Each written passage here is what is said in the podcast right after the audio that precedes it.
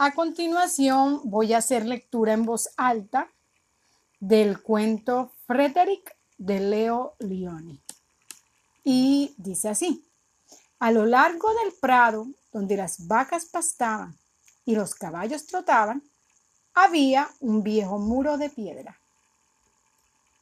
En ese muro, cerca de las cuadras y el granero, tenía su hogar una parlanchina familia de ratones de campo.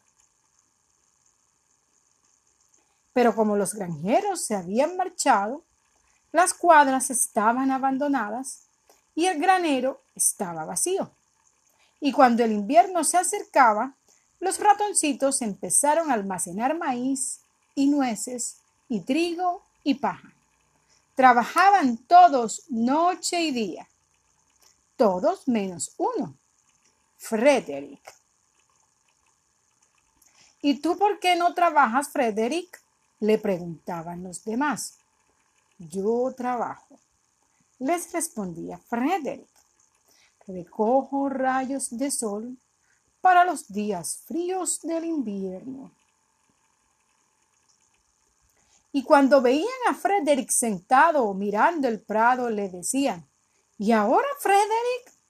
Él simplemente respondía, recojo colores para los días grises del invierno.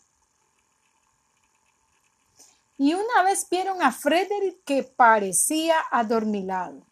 ¿Estás soñando, Frederick? Le reprocharon.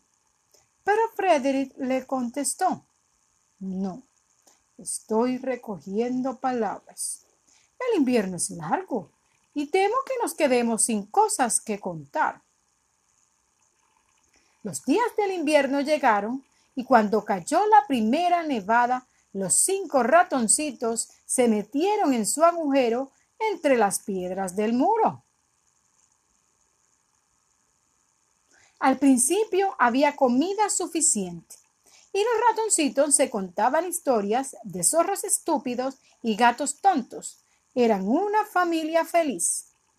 Pero poco a poco se fueron comiendo casi todas las nueces. La paja se acabó y el maíz era apenas un recuerdo. Hacía frío y ya no les apetecía hablar. Entonces se acordaron de lo que Frederick les había dicho sobre los rayos del sol, los colores y las palabras. ¿Y tus provisiones, Frederick? le preguntaron. Cerrad los ojos, dijo Frederick, mientras se subía a una enorme piedra. Ahora os envío los rayos del sol.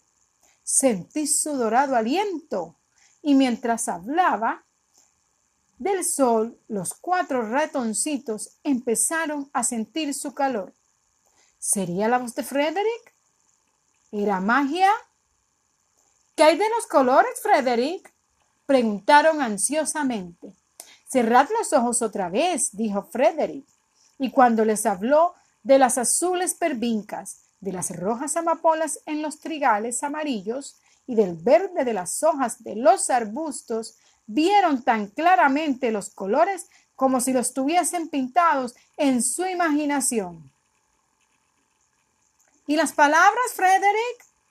Frederick se aclaró la voz, esperó un momento y como si hablase desde un escenario dijo, ¿quién esparce la nieve?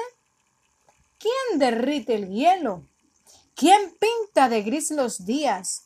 ¿Quién los hace bellos?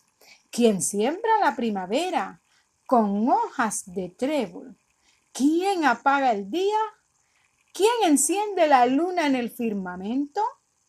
Cuatro ratones de campo que viven junto al sol.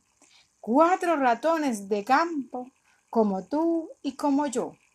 Uno es ratón primavera, que viene con aguaceros otro es ratón verano que abraza con el fuego.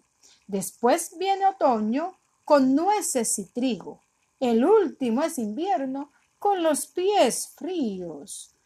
Cuatro estaciones. ¡Qué suerte tenemos! Ni una de más, ni una de menos. Cuando Frederick terminó, todos le aplaudieron. Pero Frederick, dijeron, tú eres un poeta. Frederick se sonrojó, hizo una reverencia y tímidamente dijo, ya lo sé. Y colorín colorado, este cuento se ha acabado. Y colorín colorete, este cuento llegó a su finalete.